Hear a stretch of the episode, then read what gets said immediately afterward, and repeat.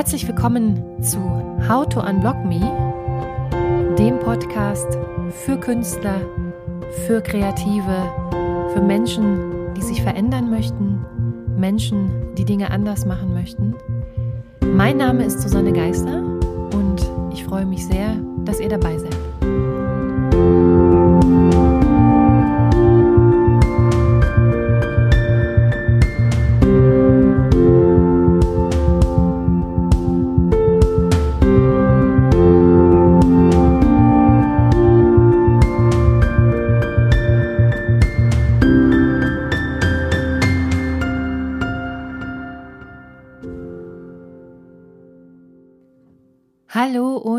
Herzlich willkommen zurück zum Podcast How to Unblock Me. Nach einer langen, langen Sommerpause, wobei so lange war sie tatsächlich ja gar nicht. Äh, der letzte Podcast war ja schon äh, Anfang Juli. Vielen, vielen Dank für euer Feedback. Mich hat nämlich über die Sommerpause ähm, Feedback erreicht zur letzten Folge. Falls ihr euch noch daran erinnert, ich hatte meinen äh, ehemaligen äh, Kollegen und Freund Mike Terry, der als Visual Artist, äh, als Photographer tätig ist, zum Interview eingeladen und er hat mir sozusagen Rede und Antwort gestanden und äh, ich habe äh, ganz, ganz viel tolles Feedback bekommen zu diesem Interview, was mich äh, ja auch noch einmal weiter bestärkt, euch immer wieder auch äh, interessante Interviewpartner aus meinem Künstlerkreis äh, vorzustellen und ja, euch mal ein bisschen einen Einblick zu geben, wie Künstler tatsächlich leben, wie Künstler ihr Geld verdienen, wie sie äh, kreativ bleiben und damit vielleicht auch den ein oder anderen neue Impulse zu geben und denjenigen auch zu bestärken, vielleicht selber als Künstler tätig zu werden oder kreativ zu werden. Ich habe sehr, sehr viel erlebt über die Sommerpause. Ich habe mir ein bisschen Zeit für mich genommen, aber ich habe tatsächlich auch, äh, ich hatte euch in den letzten Podcasts äh, schon ein bisschen darüber berichtet, ich habe meine erste, mein erstes Solokonzert gehabt, meine kleine Premiere hier im Maschinenhaus in Berlin mit meinem Künstlerprojekt Kaleidoscope of Colors und äh, hatte dann das große Glück, dass ich unmittelbar darauf für ein kleines Festival in äh, Mecklenburg-Vorpommern äh, meine erste Solo-Performance abliefern konnte.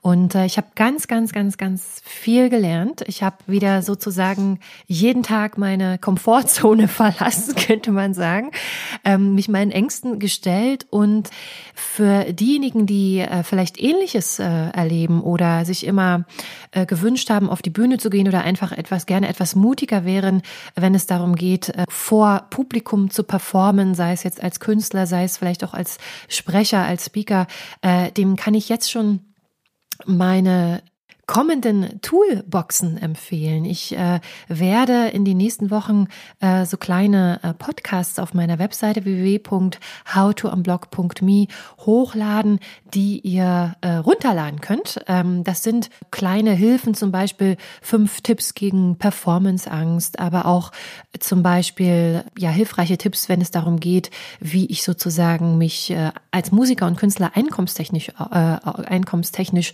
aufstelle, also so die sogenannten Income Streams.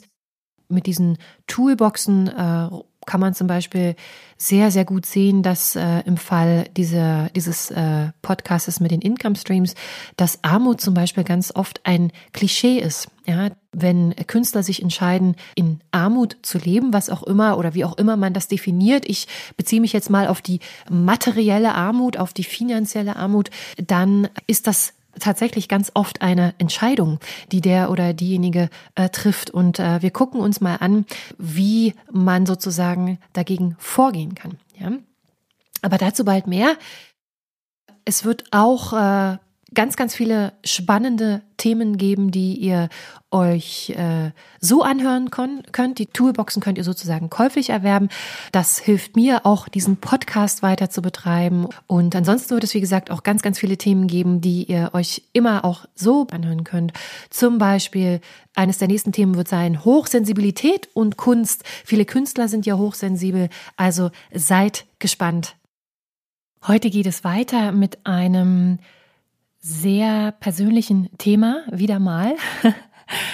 Ihr wisst ja, dass der Podcast zu einem ganz, ganz großen Teil auf meinen äh, Erfahrungen beruht, die ich so im Laufe der letzten Jahre als werdende Künstlerin äh, gesammelt habe, sozusagen auf dem Weg zum Selbstständigen oder in das selbstständige Künstlerdasein. Und äh, ihr habt das sicherlich äh, schon an dem äh, wirklich, wie ich finde, interessanten Instagram-Cover gesehen.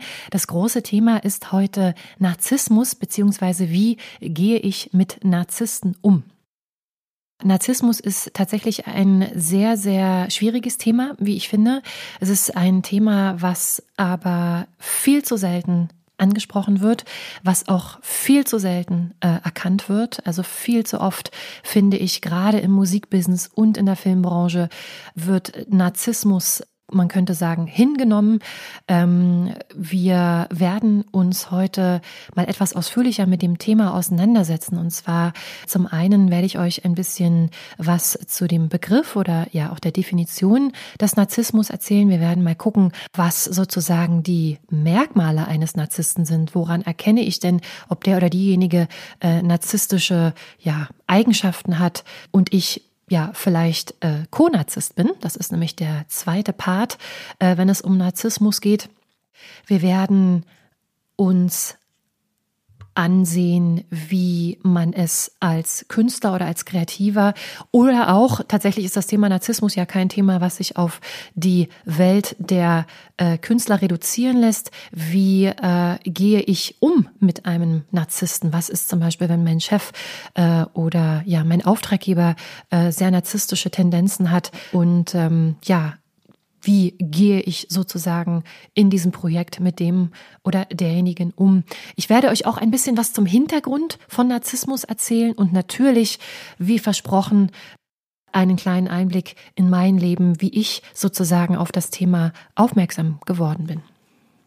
Der Grund, äh, warum ich unter anderem das Thema Narzissmus äh, mit euch besprechen wollte, ist eigentlich ein ganz einfacher. Und zwar geht es bei How to Unblock Me ja darum, äh, sich seiner Blockaden bewusst zu werden. Und wenn ihr euch erinnert, wir haben schon darüber gesprochen, Blockaden können auf ganz, ganz verschiedene Art und Weise entstehen. Und eine Form der Blockade ist eben die sogenannte externe Blockade oder externe Blockaden. Das heißt, äh, dass wir sozusagen uns in einem Umfeld, in einem ja, System bewegen, äh, das uns sozusagen daran hindert zu wachsen und uns auch daran hindert, unsere Ideen, die wir haben, umzusetzen. Und Teil dieser äh, hindernden oder behindernden Systeme sind ganz oft die Menschen, mit denen wir uns umgeben. Und ich sage ganz bewusst, die Menschen, mit denen wir uns umgeben, nicht die uns umgeben. Denn äh, ob nun bewusst oder unbewusst, es sind tatsächlich immer wir, die sich diese Menschen aussuchen. Und wir können uns entscheiden, ob wir oder inwieweit wir in Kontakt bleiben möchten oder zum Beispiel eben wie im Fall von Narzissten uns entscheiden, auf Distanz zu demjenigen oder derjenigen zu gehen. Und ähm, ein äh, Tool und deswegen der Bezug zum Thema Narzissmus, sich sozusagen äh, im kreativen Flow zu halten, ist, sich ein unterstützendes, ein supportendes Umfeld zu schaffen. Das heißt, ein Umfeld, äh, in dem Menschen vorkommen, die einen positiv bestärken, die einen ernst nehmen mit den Ideen, die man hat und die einem vielleicht sogar unterstützend äh, zur Seite stehen, die ein oder andere helfende Hand ausstrecken und ähm, ja uns eben nicht in diesen Ideen, die wir haben, in irgendeiner Form blockieren oder ausnutzen oder sogar manipulieren. Woher kommt der Begriff Narzissmus? Das, wie ich finde, ist ein sehr, sehr, eine sehr, sehr interessante Sache. Tatsächlich kommt, wie bei so vielen Dingen, der Begriff des Narzissmus aus der griechischen Mythologie. Äh, diejenigen, die äh, vielleicht äh, sich etwas auskennen mit der griechischen Mythologie. Und zwar gibt es bei Ovids Metamorphosen, wenn ich mich recht erinnere, nämlich die Gesch Geschichte von Narziss und Echo. Und ähm, Narziss ist ein junger Mann gewesen, der, um es ganz kurz zu machen, äh, sehr, sehr selbstverliebt war. Und äh, Narziss ist so verliebt, dass er überhaupt nicht bereit ist, sich auf irgendjemanden einzulassen. Und äh, die Geschichte endet sehr, sehr tragisch, eigentlich so, wie es kommen muss in der griechischen Mythologie. Äh, die, äh, der junge Mann beugt sich über das Wasser, um äh, zu trinken und äh, sieht, er blickt dort plötzlich sein eigenes Spiegelbild, was er aber nicht erkennt. Und dermaßen fasziniert von diesem Spiegelbild beugt er sich zu tief äh, über das Wasser und fällt hinein und ertrinkt. Und in Gedenken an diese, an diesen jungen Mann, der so selbstverliebt war, ähm, hat man ihm auch eine Blume gewidmet, nämlich die Narzisse.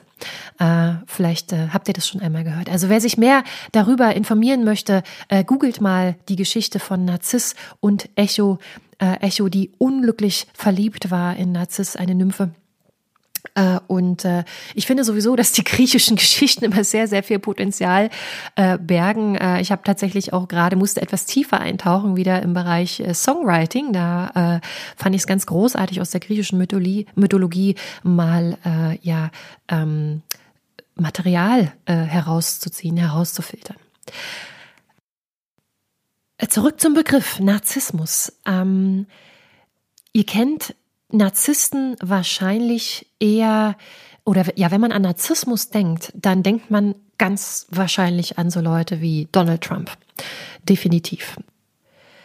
Der Begriff Narzissmus wird tatsächlich heute ja sehr, sehr inflationär benutzt. Äh, vor allen Dingen dann, wenn man über Menschen spricht, die, von denen man den Eindruck hat, dass sie zum Beispiel übermäßig präsent in den sozialen Medien sind, ähm, die sozusagen sich und ihre Person sehr, sehr oft in den Mittelpunkt stellen, aber auch jedes Gespräch auf sich, zu, äh, auf sich beziehen. Tatsächlich ist es aber so, nur weil jemand ein erhöhtes Geltungsbedürfnis hat oder eben sehr übertrieben auf sein Äußeres achtet, heißt das nicht, dass er äh, sozusagen pathologisch narzisstisch ist. Ja, also wann jemand äh, narzisstisch ist oder äh, sagen wir mal narzisstische Eigenschaften aufweist, äh, ist immer eine Sache der Auslegungen und auch eine Sache der Balance. Und ich muss gestehen, ich finde es im heutigen Zeitalter äh, tatsächlich sehr, sehr schwierig, äh, wenn man einfach Dinge oder Menschen versucht, immer in bestimmte Schubladen zu stecken oder alles zu pathologisieren. Äh, ich finde, das ist äh, ein ziemlich ähm, ja, schrecklicher Trend, könnte man sagen. Ähm, tatsächlich ist es so, dass es ähm, oder dass mir bei dem äh, Durchleben meiner eigenen Geschichte die beiden äh, psychiatrischen Klassifikationssysteme sehr, sehr gut geholfen haben. Und zwar müsst ihr euch vorstellen, genauso wie es für physische Krankheiten ja ein äh, ja, bestimmte Klassifikationssysteme gibt äh, unter Ärzten und unter Medizinern, gibt es diese Klassifikationssysteme im äh, psychiatrischen Bereich, also bei den psychischen Erkrankungen. Und äh, das äh, sind zum einen das ICD-10, also der International Code of Diseases, der in, auf europäischer Ebene Anwendung findet stattfindet und der sogenannte ähm, DSM-5, der für den angloamerikanischen Markt Anwendung findet. Aber beide Klassifikationssysteme erkennen Narzissmus unter der Bezeichnung narzisstische Persönlichkeitsstörung. Das heißt, äh, es handelt sich um eine Person, die ein sehr ausgeprägtes Größengefühl hat, von ihrer eigenen Grandiosität überzeugt ist, eine sehr, sehr ausgeprägte egozentrische Einstellung hat, oft einhergehend mit einem auffälligen Mangel an Einfühlungsvermögen äh, und Interesse für Mitmenschen, äh, eigentlich jemand, dem jede Macht und jede Aufmerksamkeit, jedes Lob und jede Wertschätzung gelten muss. In der Regel und das macht das Ganze so schwierig, sind Narzissten äh, schwer zu entlarven. Und äh, das liegt zum einen daran, dass sie ja tatsächlich sehr manipulativ sein können. Äh, zum anderen liegt das daran, dass äh, man, wenn man mit einem Narzissten in einer Beziehung lebt, äh, tatsächlich nicht immer gleich weiß oder was mit einem vor sich geht. Und auch nach den psychiatrischen äh, Klassifikationssystemen geht man zum Beispiel davon aus, dass eben zu einer narzisstischen Beziehung immer zwei Personen gehören. Also derjenige, der äh, sozusagen der offene äh, Narzisst ist, also der grandiose Narzisst, äh, Witzigerweise sind es tatsächlich mehr Männer, die äh, dieser, diese Form des Narzissmus aufweisen. Und dann gibt es aber ganz oft den sogenannten Co- oder Komplementärnarzissten, also denjenigen, der den äh, grandiosen Narzissten mit allem versorgt, was er äh, braucht und der tatsächlich vielleicht sogar selbst äh, sehr äh, narzisstisch veranlagt ist, nämlich verdeckt depressiv, also sich sehr stark über diesen anderen, diesen grandiosen Narzissten auch identifiziert man weiß inzwischen, wenn diese beiden Komponenten oder wenn diese beiden Persönlichkeitstypen aufeinandertreffen, dann ist das wie ein magisches Band, äh, was da geknüpft wird. Also es ist sehr, sehr energetisch, was da passiert. Und ähm, man wird sozusagen, es ist wie so Schlüssel und Schloss, die sozusagen zueinander finden. Damit ihr euch vorstellen könnt, wann ihr es äh, mit einem grandiosen Narzissten zu tun habt, habe ich euch mal ein paar Kriterien zusammengetragen. Und es sind Kriterien, die auf diesen beiden äh, psychiatrischen Klassifikationssystemen beruhen, aber auch ähm, Kriterien, die man sozusagen allgemeingültig für das Persönlichkeitsprofil des sogenannten grandiosen Narzissten äh, zusammengetragen hat. Und zwar habt ihr es mit an Sicherheit grenzender Wahrscheinlichkeit mit einem äh, pathologischen Narzissten zu tun. Ich sage es noch einmal, viele Menschen weisen narzisstische Eigenschaften auf und das ist auch vollkommen in Ordnung. Ich glaube, äh, zu einem äh, gesunden ähm, Menschen gehören auch immer mal wieder bestimmte äh, Eigenschaften, die man auch Narzissten zuschreibt. Also äh, den Mut, Dinge anzugehen, oder auch äh, präsent zu sein, ja, sich also äh, selbst sicher in der Öffentlichkeit zu bewegen. Ja, das sind alles gute Eigenschaften. Äh, pathologisch wird es, wenn sozusagen äh, die verschiedenen Kriterien, die man hier äh, zusammengetragen hat oder äh, ja äh, diagnostiziert hat, eben in einem Ungleichgewicht stehen. Und äh, hier äh, die Kriterien zum Beispiel äh, dreht es sich in einer Kommunikation mit der Person immer nur um diese Person und deren Probleme. Die Person hat die Überzeugung, besonders äh, und einmalig zu sein. Äh, sie zeigt äh, mitunter arrogante oder auch sehr, sehr hochmütige Verhaltensweisen und Ansichten. Narzissten und Narzisstinnen verlangen von Freunden oder Geschäftspartnern offen oder verdeckt häufig Sonderbehandlungen. Ja, das ist so eine Facette, die diesem Größengefühl entspringt. Äh, sie haben ein übertriebenes Bedürfnis nach Bewunderung und Zustimmung. Deswegen findet man ganz viele von diesen Narzissten eben auch im Rampenlicht, ja, weil sie sich dort sozusagen relativ schnell äh, mit dem, mit der Bewunderung und der Zustimmung auch, äh, wie sagt man, versorgen können. Sie legen ein sehr, sehr hohes Anspruchsdenken an den Tag stark. Also sie sind sehr stark getrieben von Erfolg, Macht, Schönheit, auch idealer Liebe. Und äh, die äh, Person zeigt Stimmungsschwankungen, meistens zwischen extremer Euphorie, aber auch äh, hat auch stark depressive Seiten. Also wenn man dann sozusagen einmal in einer engeren Beziehung mit einem Narzissten ist, dann fällt einem tatsächlich diese extreme Schwankung auch auf. Die Person zeigt oft eifersüchtiges Verhalten in Bezug auf andere, also bis hin zu, das war auch meine Erfahrung, bis hin zu offenem oder verdecktem Schlechtmachen der Qualitäten, also äh, anderer. Äh, und da wird eigentlich auch kein Halt gemacht vor Kollegen, vor Freunden oder äh, vor Geschäftspartnern. Ja. Die Person äh, tun sich sehr, sehr schwer mit äh, Kritikfähigkeit. Denn Kritik versteht der Narzisst nicht, äh, Kritik an seiner Person, sondern äh, Kritik wird als Neid desjenigen ausgelegt, der den Narzissten oder die Narzisstin kritisiert. Sehr, sehr auffällig ist ein Mangel an Empathie bis hin zur Ablehnung der Gefühle und Bedürfnisse anderer. Er tendiert sehr, sehr stark dazu, andere zu vereinnahmen und zu beeinflussen. Und äh, hier hat die Wissenschaft äh, und auch die Praxis ein ja sehr, sehr interessantes Merkmal äh, herausgestellt. Und zwar passiert das sehr, sehr oft, vor allen Dingen in Familien mit einem narzisstischen Elternteil findet man das oft, dass Narzissten sich äh, verschiedene ähm, Personen heraussuchen. Meistens werden diese Personen dann eben die sogenannten Versorger oder eben im ausgeprägtesten Fall dann auch die Co-Narzissten. Diese Personen werden sozusagen zu oder kreieren, kreiert der Narzisst zu seinen sogenannten Expanded Selves. Also die äh, Personen werden eben gar nicht mehr als Personen gesehen, sondern als verlängerte Gliedmaßen dieses, dieser Persönlichkeit und äh, sie werden, damit sie eben so funktionieren, funktionieren oder sich dem Narzissten entsprechend verhalten, glorifiziert und mit Komplimenten überschüttet und äh, werden so lange gebuttert, könnte man es sagen, solange sie sich eben nicht abweichend verhalten.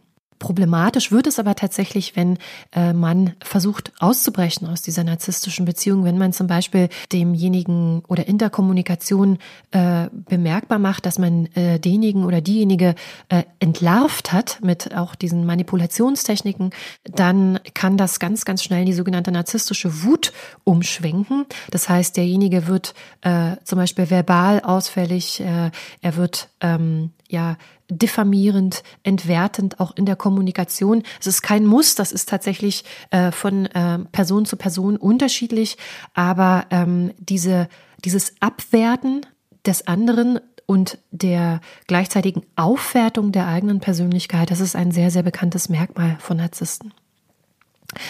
Jetzt drehen wir das mal um. Ihr fragt euch wahrscheinlich, woran ihr erkennt, dass ihr dass man Konarzist sein kann oder eben äh, Versorger in einer narzisstischen Beziehung. Das seid ihr immer dann, wenn ihr bemerkt, dass eure Gefühle äh, ganz stark von der Stimmung des anderen abhängig sind. Also dass sich zum Beispiel euer Körper sehr stark auf die Stimmung des narzisstischen Partners oder des äh, Chefs zum Beispiel äh, sensibilisiert, äh, dass du das Gefühl hast, du fühlst dich sehr, sehr oft ausgelaugt, äh, nachdem du mit dem Chef in einem Gespräch warst oder mit demjenigen. Man richtet unbewusst sein Leben nach demjenigen aus. Also man traut sich gar nicht spontan zu handeln aus Angst vor äh, der Reaktion der narzisstischen Person. Tatsächlich hat man zudem oft das Gefühl, dass etwas nicht stimmt, was man aber nicht erklären kann. Also es ist auch so ein bisschen so eine Bauchsache. Das hat auch oft damit zu tun, dass der Narzisst äh, oft Dinge kommuniziert, die im Gegensatz zu dem stehen, was man dann eben selber wahrnimmt. Ja. Also er ist auch sehr, sehr opportunistisch, äh, geht halt mit jeder Gelegenheit, weil es geht am Ende ja nicht darum, irgendwie äh, dir zu helfen oder anderen Menschen zu helfen, sondern es geht immer ausschließlich um denjenigen. Was ich sehr auffällig fand in der narzisstischen Beziehung, von der ich euch noch berichten werde, ist, dass man eigentlich permanent das Gefühl hat, wenn man nicht zur Verfügung steht, äh, dann hat der oder diejenige ganz, ganz schnell Ersatz gefunden. Ja? Ja, und das ist ein sehr, sehr schreckliches Gefühl, könnte man sagen. Ähm, es ist auch oft ist es auch so, wenn man denjenigen dann darauf anspricht, äh, dass du einfach äh, Dinge nicht in Ordnung findest oder dass äh, du derjenige deine Gefühle verletzt hat, äh, dass dir dann sehr, sehr schnell vermittelt wird, äh, dass du dir Dinge nur einbildest oder ähm, ja, der äh, Narzisst kommuniziert in einer ganz ähm, ja, typischen Art und Weise, mit der man als jemanden, der lange den Versorger äh, dargestellt hat, äh, sich oft eben selbst in Frage stellt. Die abwertende oder ausfallende Kommunikation, also sobald du den oder diejenige kritisierst, äh, ist sehr, sehr typisch. Wie gesagt, kann im schlimmsten Fall in der sogenannten narzisstischen Wut enden, also in einem narzisstischen Ausbruch, cholerischen Ausbruch. Ähm, ja, das sind alles so Zeichen um euch das jetzt mal grob äh, darzustellen. Wie entsteht Narzissmus? Wer sich mehr mit dem Hintergrund äh, der Entstehung von Narzissmus auseinandersetzen möchte, ich kann euch sehr, sehr gute Bücher dazu empfehlen. Zum einen das Buch der äh, sehr bekannten Alice Miller, das Drama des begabten Kindes. Äh, Alice Miller war sowieso diejenige, die äh, als eine der allerersten äh, über Narzissmus geschrieben hat und äh, den die Wurzeln des Narzissmus ganz, ganz stark in der Kindheit desjenigen verankert sieht. Also es ist so, dass ähm, Narzissmus fast immer mit der emotionalen Abwesenheit, aber auch dem Missbrauch durch ein oder mehrere Elternteile ähm, stattfindet muss nicht nur, müssen nicht nur Elternteile sein, sondern es können auch äh, sonstige Verwandte sein oder soziale Bezugspersonen. Man sieht Narzissmus in dem Sinne, dass bereits im frühen Alter die äh, für eine gesunde psychische Entwicklung notwendigen Bedürfnisse des Kindes nach Achtung, nach Verständnis, nach Echo, nach Spiegelung, Teilnahme äh, nicht bedient werden. Und dadurch lernt das Kind sich anzupassen und zwar so, wie die Eltern es haben möchten. Also die Eltern sehen dieses Kind überhaupt nicht und automatisch äh, spaltet das Kind bestimmte unerwünschte Gefühle ab. Und im Erwachsenenalter können diese Menschen ihre Gefühle nicht bewusst erleben. Und das führt dazu, dass sie ein eine Art falsches Selbst entwickeln und diese, man könnte sagen, abgespaltenen Anteile äh, treten dann eben ganz, ganz oft nach außen hin in, äh, in Erscheinung. Ja? Also äh, das Dramatische am Narzissmus, äh, soweit es sich eben, wie gesagt, um pathologische Narzissten handelt, ist, dass es tatsächlich eine der wenigen äh, äh, Persönlichkeitsstörungen ist, Störungen ist, die nicht heilbar sind, weil der Narzisst tatsächlich nicht therapierbar ist in dem Sinne, weil er nicht davon ausgeht, dass er ein Problem hat. Ja?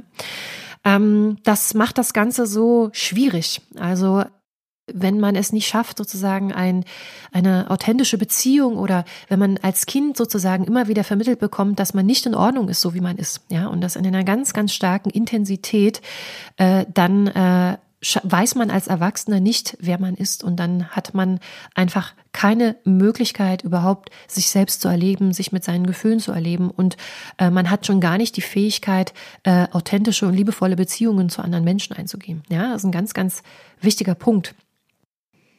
Oft äh, in Familien sieht man das tatsächlich auch ganz oft so, äh, ist geht Narzissmus zum Beispiel äh, damit einher, dass äh, das Kind eben ähm, ja Zuneigung und Aufmerksamkeit erhalten hat und Lob erhalten hat, äh, das heißt emotional belohnt wurde, wenn es sich eben so verhalten hat, wie die Eltern es wollten oder wenn die sozial, wie die soziale Bezugsperson es wollte und dass es eben Ablehnung äh, und auch Entzug der Zuneigung und Entzug der Liebe erhalten hat, wenn es sich eben nicht so verhalten hat, wie die Eltern das oder die soziale Bezugsperson das wollte. Und ähm, sehr, sehr auffällig ist auch, dass man als Kind eigentlich überhaupt keine Möglichkeit hat oder überhaupt nicht vorhersagen kann, wie man sich verhalten soll, um überhaupt äh, konfliktfrei oder in Frieden äh, eine leben zu können oder eine Beziehung zu dem zu dieser sozialen Bezugsperson aufzubauen. Ja, das heißt, äh, wenn man sich nicht erwartungsgemäß verhält, kann es passieren, dass man von heute auf morgen äh, wieder degradiert oder herabgewürdigt wird oder in äh, in der Kommunikation mit demjenigen entwertet wird oder emotional vernachlässigt wird. Vor allen Dingen hochsensible Kinder von narzisstischen Erziehungspersonen bewegen sich damit eigentlich in einem ständigen Pendel zwischen dem, wer sie sein möchten und dem, wer sie sein müssen. Und das ist eine sehr, sehr, äh, sehr, sehr dramatische äh, Angelegenheit. Ja, und ähm, wie gesagt, falls ihr euch dort näher äh, zu mit auseinandersetzen möchtet, Alice Miller, das Drama des begabten Kindes, Bärbel Wadetzky, Eitle Liebe, das sind alles solche Bücher, die äh, vor allen Dingen bei Bärbel Wadetzky findet man auch ganz, ganz tolle Fallgestaltungen äh, ja von äh, narzisstischen und konarzisstischen Beziehungen, äh, ja, kann ich euch sehr, sehr ans Herz legen. Wie bin ich mit dem Thema Narzissmus in Berührung gekommen? Neben den äh, Geschichten, die ich äh, entweder ja selber erlebe oder die mir auch durch äh, ja schwerpunktmäßig tatsächlich weibliche Kolleginnen äh, im Songwriting-Business äh, immer wieder zugetragen werden, ähm, es ist tatsächlich sehr interessant. Im Musikbusiness gibt es viele männliche Musikproduzenten, die meines Erachtens absolut pathologisch narzisstisch sind und gegen die man aber tatsächlich nicht so wirklich ankommt, weil die oder derjenige äh, ganz extrem äh, man könnte bald sagen, geschützt werden durch die Verlage, durch die Labels, die äh, natürlich ein Wahnsinnsgeld verdienen mit diesen bekannten Persönlichkeiten. Also ich finde das immer wieder sehr, sehr erschreckend. Äh, wir werden nachher uns noch ein bisschen äh, darüber unterhalten, wie gehe ich mit einem Narzissten um. Äh, das ist natürlich äh, als Einzelne, vor allen Dingen, wenn man als Songwriterin mit so einem Produzenten äh, zusammenarbeiten muss, ist es immer ein ganz, ganz schwieriges Verhältnis, weil ähm, man sich eigentlich alleine so ein bisschen schutzlos auch bewegt in dieser Beziehung. Und die Kreativbeziehung ist sowieso immer eine sehr sensible Beziehung. Ja, es ist eine sehr private Beziehung auch. Man muss sehr, sehr oft in sich gehen, sehr oft auch so ein bisschen an seiner, wie sagt man, kreativen Quelle zapfen, aus seiner eigenen Geschichte zapfen und muss die dann teilen und das ist eine sehr, sehr schöne Sache, vor allen Dingen, wenn dann ganz großartige kreative Resultate rauskommen. Aber wenn man dann natürlich äh, vor allen Dingen als äh, Frau an einen Produzenten gerät, der äh, das äh, in einer irgendeiner Form bewusst ausnutzt, dann ist das natürlich eine ganz, ganz schwierige Sache. Und äh, der Fall Harvey Weinstein zum Beispiel hat ja gezeigt, äh, wie weit das gehen kann, also um was für einem Ausmaß, dass also auch Leute, die regelmäßig mit dem oder derjenigen zusammenarbeiten, äh, die Hand über denjenigen halten, weil sie natürlich äh, zum einen äh, ja eigene Sanktionen befürchten durch denjenigen, weil ja doch äh, ja ein sehr großes Machtgefälle besteht, aber auch äh, ja, weil sie Geld verdienen mit demjenigen, ja da ins Musikbusiness reinzuleuchten, äh, das äh, würde mir würde mir auch mal sehr viel Spaß machen. Ich befürchte, da mache ich mir heute hier mit diesem Podcast nicht so viele Freunde.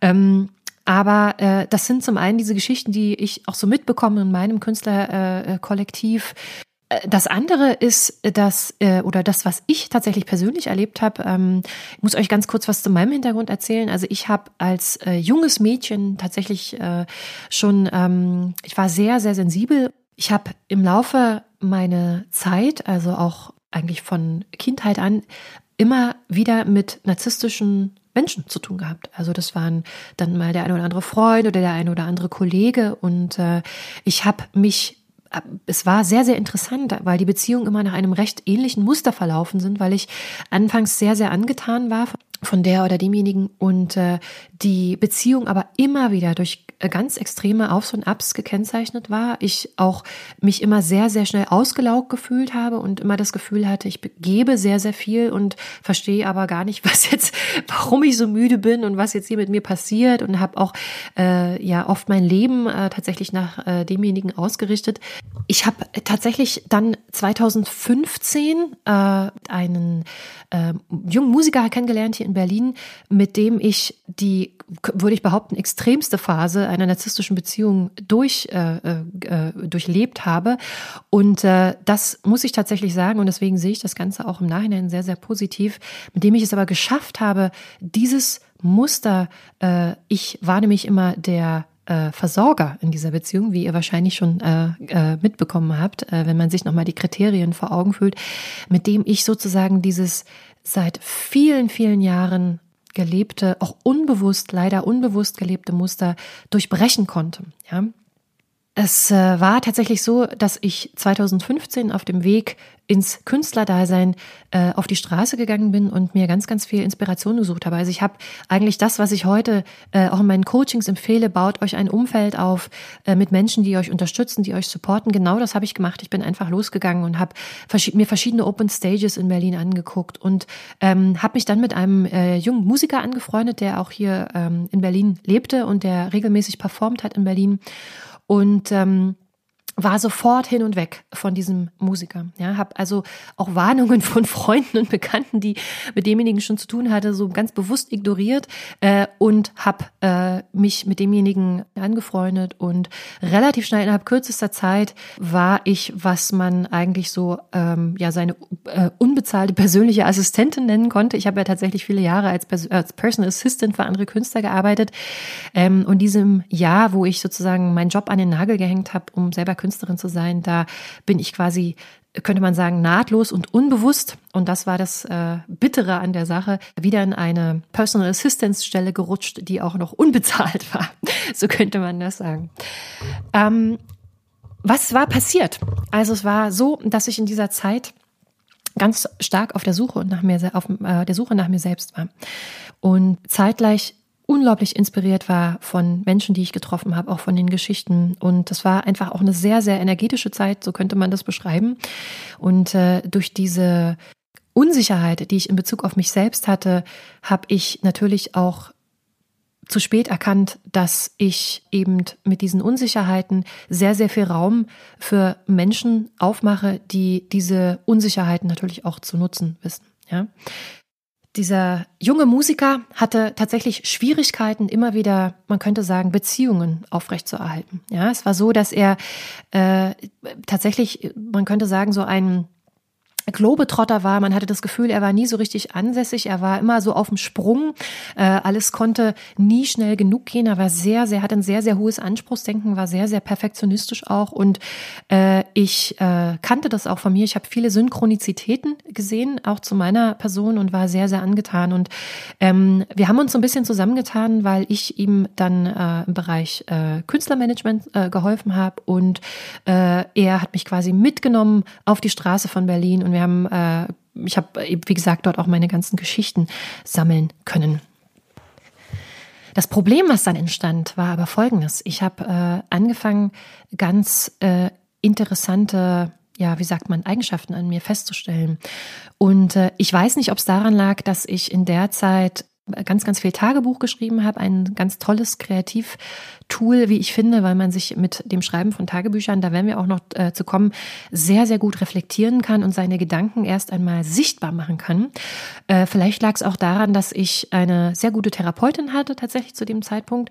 Ähm, aber ich äh, war sozusagen in der Lage, zum ersten Mal in meinem Leben, äh, trotzdem ich mich in dieser Beziehung bewegte, äh, von der ich wusste, irgendetwas stimmt nicht. Also es, genau diese Diagnosekriterien, die äh, ich euch auch genannt habe vorhin, die trafen irgendwie alle auf denjenigen und auch auf mich zu. Ich konnte sozusagen bestimmte Dinge bei mir beobachten, ähm, zum Beispiel dass mein Körper ganz, ganz stark sensibilisiert war auf denjenigen. Also dass ich, wenn ich mit demjenigen, ich habe äh, enger eigentlich als diejenigen, äh die ihn äh, kannten und auch die Kollegen, die ihn kannten, äh, Zeit mit demjenigen verbracht und ähm, hatte immer das Gefühl, dass ich, äh, sobald ich, so, sobald er anwesend ist, sich eigentlich meine ganze Stimmung und mein ganzer Körper auf denjenigen einstellt. Also es war immer so, er hat den Raum betreten, auch bei Konzerten, und ich war immer sofort, mein ganzer Körper ist so hochgefahren. Ich stand stand ex ganz extrem, also auch im negativen Sinne unter Stress oder unter Strom, was ich aber, weil das so ein, äh, sagen wir mal, ein, ein vertrauter Zustand war, etwas, woran sich mein Körper auch natürlich gewöhnt hatte, was mir gar nicht bewusst war in dem Sinne. Und ich habe das dann immer erst gemerkt, wenn ich äh, wieder zu Hause war, wie unglaublich angestrengt ich war, obwohl eigentlich gar nicht viel passiert war, ja, wie unglaublich ausgelaugt ich war. Das war wie so, als wäre ich auf Droge, ja, mit demjenigen. Äh, und sobald ich dann zu Hause war, äh, ließ die Wirkung nach und äh, das war äh, es war ein unglaublich äh, schwieriger Zustand für mich, auch emotional ein unglaublich schwieriger Zustand, ähm, weil das natürlich meine Kreativität ganz, ganz extrem auch beeinflusst hat. Also ich war extrem blockiert. Auf der anderen Seite habe ich äh, durch diese Geschichten, die ich auf der Straße ähm, ja gehört und erlebt und gesammelt habe, ganz, ganz viel Material sammeln können. Aber ich war überhaupt nicht in der Lage, dieses Material auch zu verdauen oder zu in irgendeiner Form zu verarbeiten.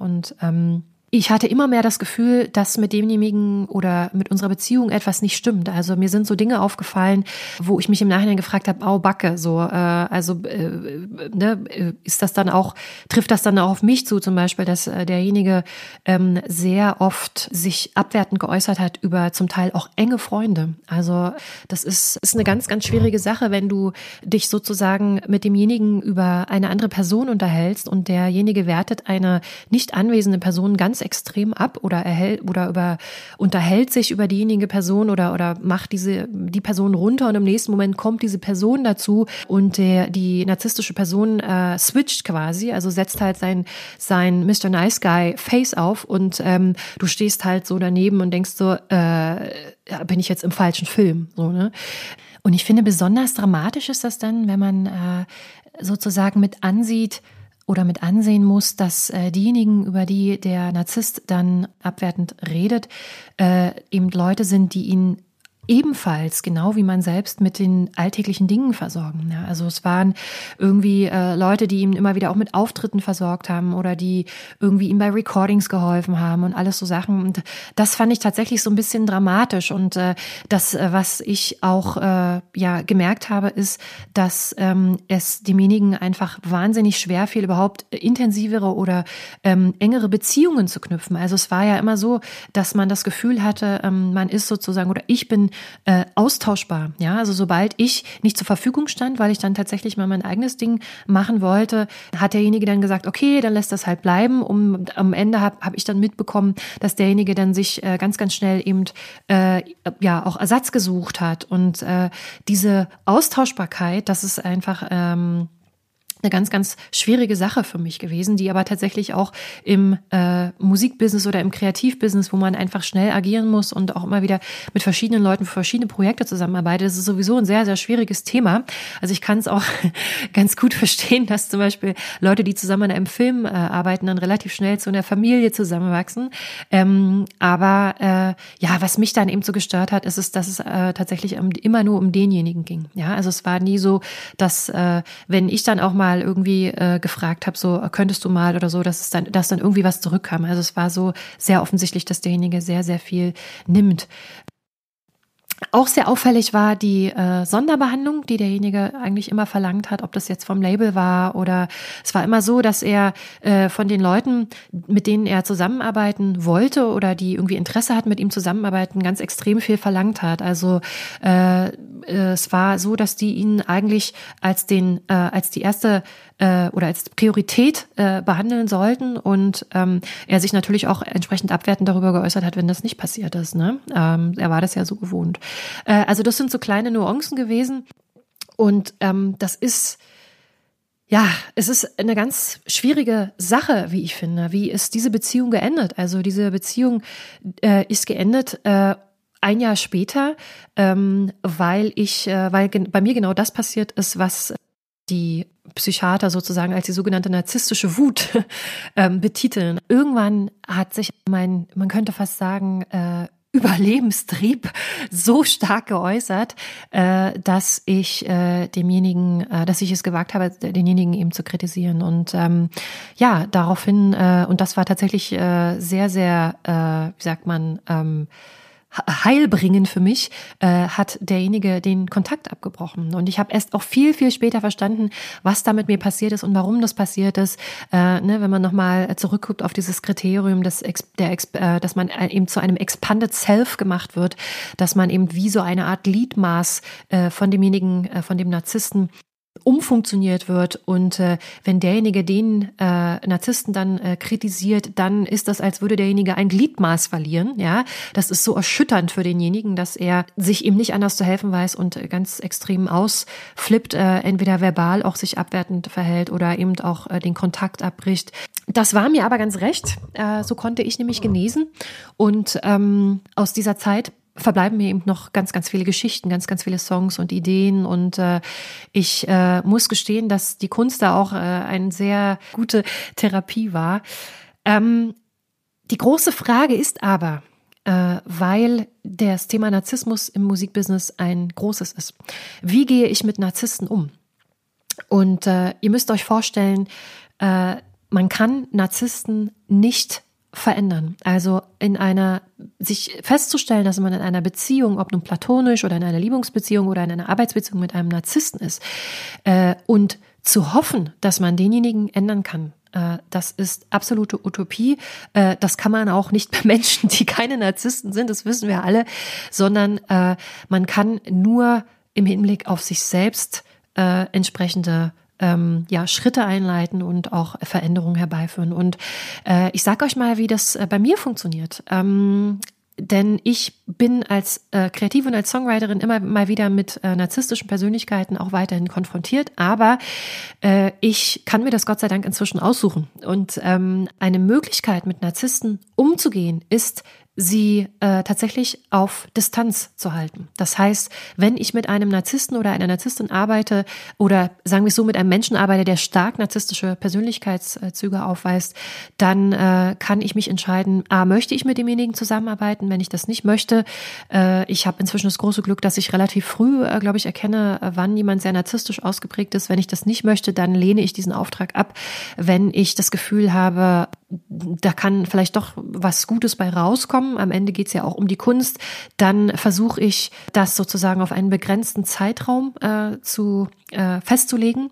Das heißt auch, dass wenn ich für den oder diejenige arbeite, dass ich ganz, ganz viel dokumentiere. Also ich habe festgestellt, je mehr ich dokumentiere, je mehr ich aufschreibe und festhalte, desto ähm, mehr kann ich äh, am Ende nachweisen, äh, wie viel, wenn zum Beispiel Fehler oder Konflikte auftauchen, wie viel in meinem Verantwortungsbereich lag und wie viel äh, tatsächlich äh, sozusagen durch die durch den jeweiligen Narzissten entstanden sind, der in jedem Fall immer versuchen wird, äh, das Problem oder den Konflikt bei äh, der, dem Co-Narzissten oder dem Versorger äh, zu suchen, auch gegenüber anderen. Also der nie und nimmer äh, sich eingestehen wird und auch nicht offentlich zugeben wird, dass er einen Fehler gemacht hat. Es ist ganz, ganz wichtig, dass ihr euch dessen bewusst seid. Äh, und äh, eine weitere Möglichkeit oder ein weiteres äh, Tool, was ich sozusagen immer nutze, ist die offene Kommunikation mit dem Umfeld. Also es ist so, dass viele Narzissten, vor allen Dingen, wenn es sich um performende Künstler handelt, äh, ihr Umfeld sehr, sehr stark vereinnahmen, sehr, sehr stark beeinflussen. Und äh, meistens setzt sich dieses Umfeld aus zwei Persönlichkeitstypen zusammen. Es sind eben, wie gesagt, diejenige, diejenigen, die mit demjenigen, mit dem Künstler Geld verdienen. Äh, je nachdem, wie stark narzisstisch derjenige auch ausgeprägt ist, habe ich zum Beispiel entschieden, solche Leute auch nicht mehr zu unterstützen. Also wenn ich halt weiß, der Verlag oder der, das Label schützt denjenigen, weil es weiter mit demjenigen zusammenarbeitet, dann beende ich die Zusammenarbeit. Äh, Punkt. Äh, und das Zweite ist, dass ich die Erfahrung irgendwann auch gemacht habe, dass äh, als ich sehr offen über denjenigen kommuniziert habe, ich bin ja immer wieder mit demjenigen auch noch in meinem Kreativumfeld konfrontiert, äh, dass ich mir immer wieder anhören musste, dass das äh, sehr extrem ist, was ich da erzähle, weil es sich dabei um Personen handelt, die von demjenigen sehr vereinnahmt waren oder die eben nur eine Facette desjenigen kannten. Und das war für mich sehr, sehr unangenehm.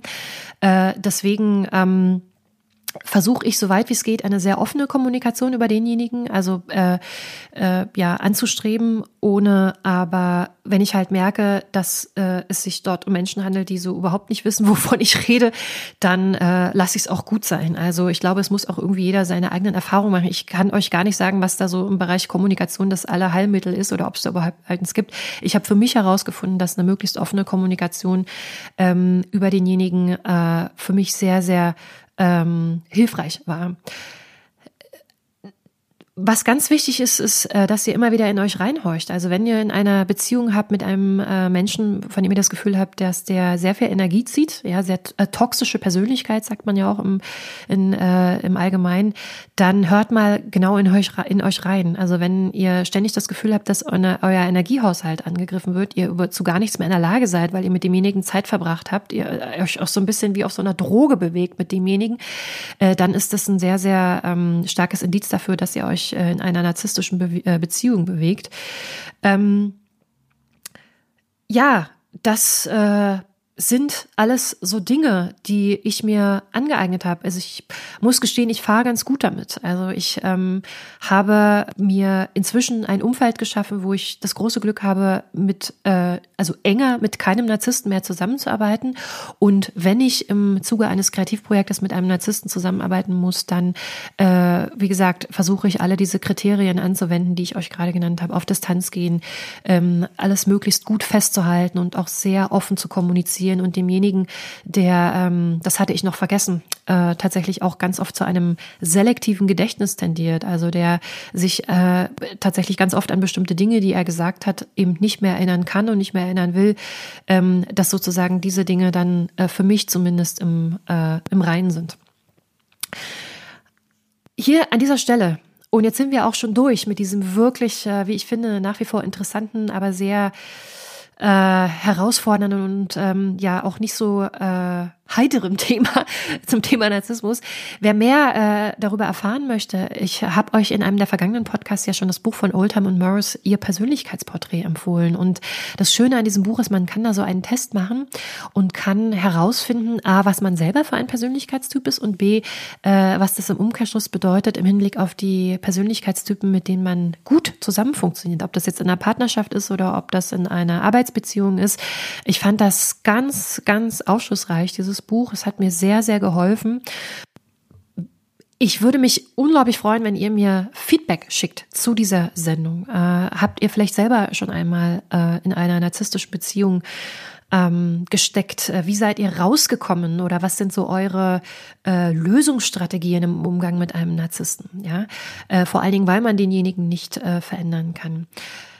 Wenn ihr mehr zu dem Thema Narzissmus in der Praxis erfahren möchtet, kann ich euch äh, die äh, Plattform Edition F äh, empfehlen, für die ich auch selber äh, ab und zu schreibe. Dort gibt es immer wieder großartige Schilderungen, äh, vorzugsweise auch von Frauen, ähm, die immer wieder in narzisstischen Beziehungen landen. Äh, da gibt es auch ganz interessante Fälle noch einmal. Auch wie gehe ich mit meinem Chef als Narzissten um? Und ja, ansonsten würde ich mich sehr freuen, wenn ihr ähm, mir entweder über Facebook oder über Instagram euer Feedback schickt. Das war's äh, für heute. Ich habe mich sehr gefreut, dass ihr dabei wart und äh, wir hören uns bald wieder mit der nächsten Podcast-Folge. Und bis dahin wünsche ich euch ein frohes Schaffen.